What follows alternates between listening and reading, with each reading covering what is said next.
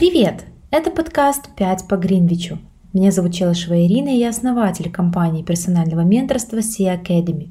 В этом подкасте мы обсуждаем учебу и жизнь за границей, начиная от получения полных стипендий и заканчивая трудностями быта зарубежных студентов. Мы станем вашим гидом по образованию и карьере за рубежом – Всем привет! Меня зовут Саша, и я ментор по поступлению во Францию. Сегодня я бы хотела поделиться с вами некоторыми советами, которые помогут всем, кто так или иначе задумывается о поступлении за рубеж. Я сама учусь в Париже по направлению маркетинг и коммуникации в сфере fashion и beauty, поэтому мне не понаслышке знакомо то, насколько тернист этот путь, и я надеюсь, что этот подкаст хотя бы немного поможет вам сделать его более легким и приятным. Первый совет самый главный для тех, кто хочет поступить максимально снизив количество стресса во время подготовки и также повысить свои шансы. Это выбирать не только один университет, а несколько. Это очень важно. К сожалению, эту ошибку я сама совершила, а, я выбрала конкретный университет в конкретной стране и в конкретном городе. Я не рассматривала никаких других альтернатив, кроме как Париж, потому что в 13 лет я съездила в этот прекрасный город и влюбилась в него. И с одной стороны это хорошо, потому что именно эта моя мечта служила для меня огромной мотивацией не сдаваться и продолжать идти к своей цели — и если у вас есть такая любовь к какому-то конкретному городу или какой-то конкретной стране, это очень здорово, потому что это будет вам давать энергию даже в самые сложные моменты. Однако я считаю, что все равно нужно иметь какие-то альтернативные варианты, потому что когда вы ставите себе один единственный вариант в приоритет, это нормально. Но когда вы, в принципе, ставите для себя единственный вариант — то вы очень сильно ограничиваете свои возможности, во-первых, получить стипендию, во-вторых, в принципе, возможность поступить в университет. Я на своем опыте могу сказать то, что я не смогла получить стипендию только потому, что мой университет и моя программа, на которую я поступала, в принципе, не предлагала никаких стипендий. Поэтому всегда, всегда мы подбираем альтернативные варианты, для того, чтобы, если даже у вас не получится поступить в первый университет, вы поступили во второй, а если не получится во второй, то в третий. Это сэкономит вам очень много денег, в случае стипендий, да, и также очень много нервов. Если вы все же выбрали конкретную страну и хотите поступить только туда, допустим, как у меня было с Францией, в таком случае я могу вам посоветовать начинать заранее учить язык этой страны. В таком случае у вас будет намного больше выбора в плане университетов и программ, потому что во Франции, например, на английском языке программ, естественно, гораздо меньше, чем на французском. И также еще один вариант, даже если вы выбрали определенную страну, все равно подумать о каких-то других странах. Потому что в Евросоюзе, например, даже если вы учитесь в Германии, конечно, так не абсолютно с каждой специальностью, но со многими. Даже если вы учитесь а, в Германии, например, при хорошем университете, при хорошем ценном дипломе, вы потом можете переехать во Францию и работать по этому диплому. Следующий совет будет для тех, кто поступает не через год, а, допустим, через два, через три года и более. А, к сожалению, в таких ситуациях очень тяжело сохранять мотивацию, потому что цель кажется очень далекой, и у нас есть ощущение того, что время бесконечно. Его очень много, и мы все обязательно успеем. К сожалению, качество подготовки к такому поступлению выходит, наоборот, хуже, чем если вы поступаете через год. Даже если у вас меньше времени, когда вы поступаете через год, вы готовитесь эффективнее. Такой момент мы, например, можем наблюдать, а, если вы знаете, как очень часто студенты готовятся к сессии. Не все учатся заранее, кто-то готовится за неделю. Зато за эту неделю успевает сделать все максимально быстро и максимально четко, потому что есть определенный дедлайн, и к нему нужно обязательно все успеть. В такие моменты продуктивность растет. Поэтому мой совет стоит относиться к своему поступлению даже через три года, так же, как будто вы поступаете в этом году. Потому что в таком случае у вас будут огромные преимущества перед теми, кто поступает всего лишь через год. Вы можете использовать все это время Главное использовать его с умом. Нужно составить себе план подготовки и четко ему следовать. Конечно, здесь вам поможет дисциплина.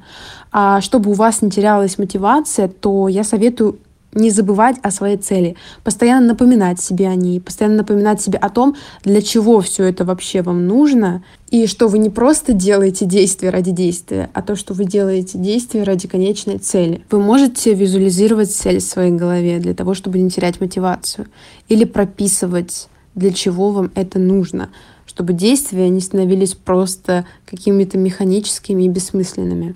А если вы находитесь на услуге полного сопровождения от нашей академии, то я советую вам периодически созваниваться со своим ментором, даже если ваше поступление через три года. Это можно и нужно делать даже в первый год.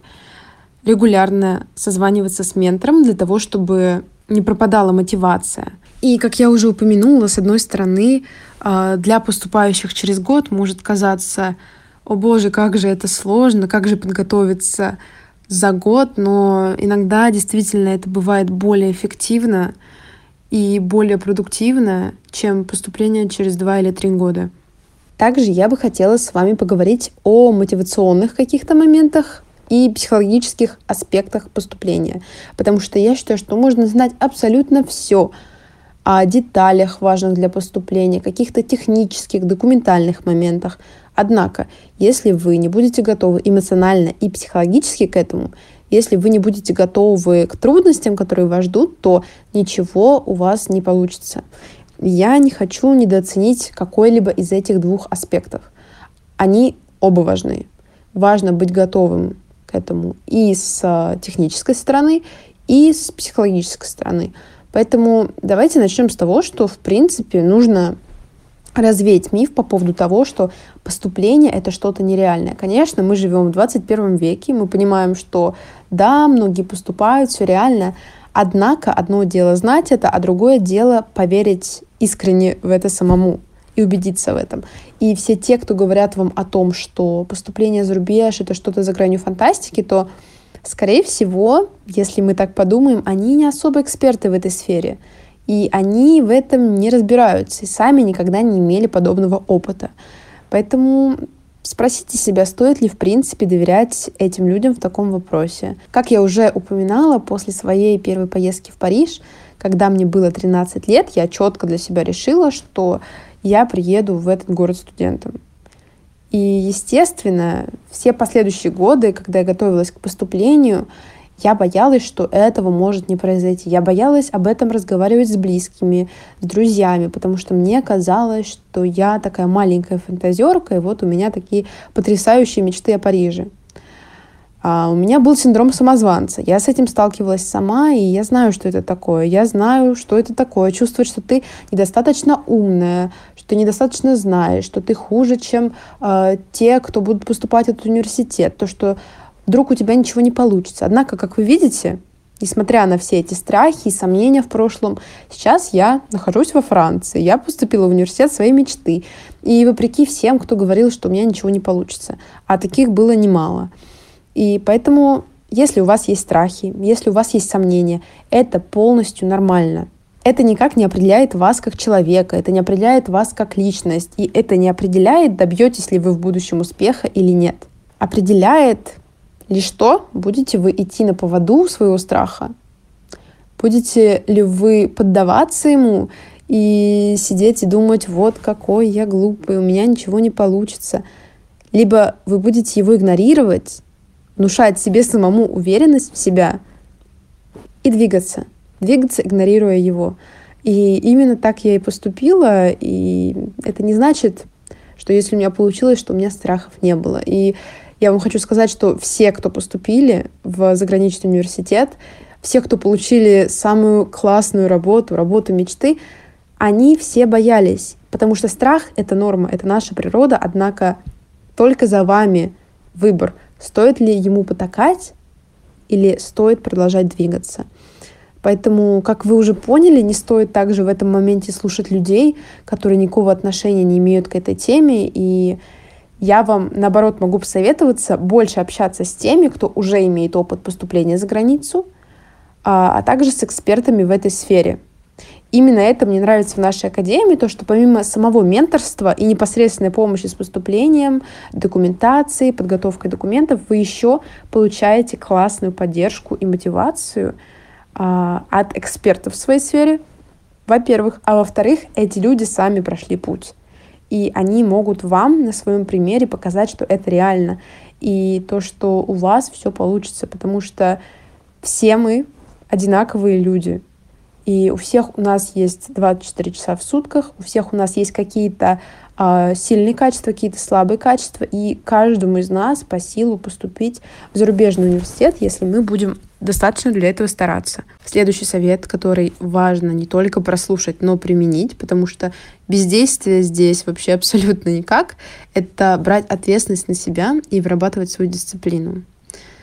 Это будет долгий путь а, долгий и нелегкий.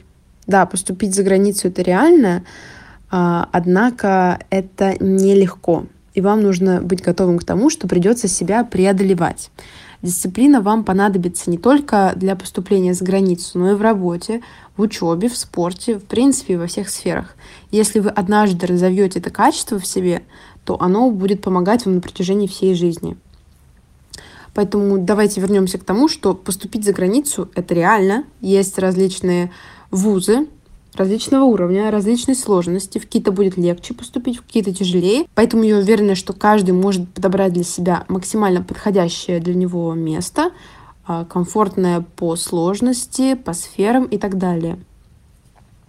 Однако вам обязательно придется работать. Дорогу осилит дущий, поэтому как бы вам ни хотелось, придется вырабатывать дисциплину. Каждый маленький шаг будет складываться в большой результат. И, к сожалению, иногда мотивация у нас может пропадать. В какие-то моменты может пропадать э, желание работать, будет наваливаться много дел, кто-то может задавать сессию, например, или параллельно а, также работать в какой-то компании. Однако ни в коем случае нельзя забывать о своей конечной цели. И важно ставить ее в приоритет и всегда уделять ей время. А, в таких ситуациях как раз-таки вам поможет дисциплина. Если пропадает мотивация, то вы можете просто себя заставить сесть и сделать. Это очень важно. А, также хочу вам сказать, что это нормально, если у вас есть периоды, когда у вас меньше энергии. Это нормально, когда мотивации становится меньше, потому что на пути к такой объемной цели бывают взлеты и падения, поэтому ни в коем случае себя винить за это не нужно. Однако, если вы замечаете длительную потерю энергии, возможно, выгорание, это случается, нужно с этим разбираться. И лучше не затягивать и обратиться с этим вопросом а, к специалисту, потому что чем больше вы будете ждать, тем хуже вам будет становиться. Это может быть ментор, это может быть коуч или психолог. И очень важно уделять также время отдыху, несмотря на то, что важно много работать, однако без отдыха вы ничего не сможете. А также я бы хотела с вами поделиться своим опытом по поводу поступления некоторыми сложностями. А сложности были, потому что я поступала не в какой-то легкий, не в какой-то обычный момент жизни, а в один из самых сложных моментов, в принципе, для всех, это разгар коронавируса, когда, в принципе, и так хватает проблем, в принципе, и так происходит кризис, какие-то сложности, да, но также ты берешь на себя дополнительную ответственность и решаешь поступать. Возможно ли это? Как вы видите, да. Однако я вам хочу сказать, что нужно быть готовым а, в первую очередь психологически, потому что для меня это было сложнее всего именно ментально так как параллельно с тем, как я поступала и подавала все документы, а, подавала документы на визу, я работала. И это было очень сложно. Поэтому мой совет лучше освободите максимальное количество времени для этого. Особенно под конец, когда вы уже готовите все документы и так далее. Если у вас а, свободный график, это очень здорово, потому что а, работать full time параллельно с таким большим количеством а, задач, может быть, у вас получится. Например, вот у меня получилось, но потом мне понадобилось достаточно много времени для того, чтобы восстановиться. Поэтому я считаю, что цель а, получение образования за границей, поступление в зарубежный университет, в принципе, должна у вас в таких моментах а, выходить в приоритет.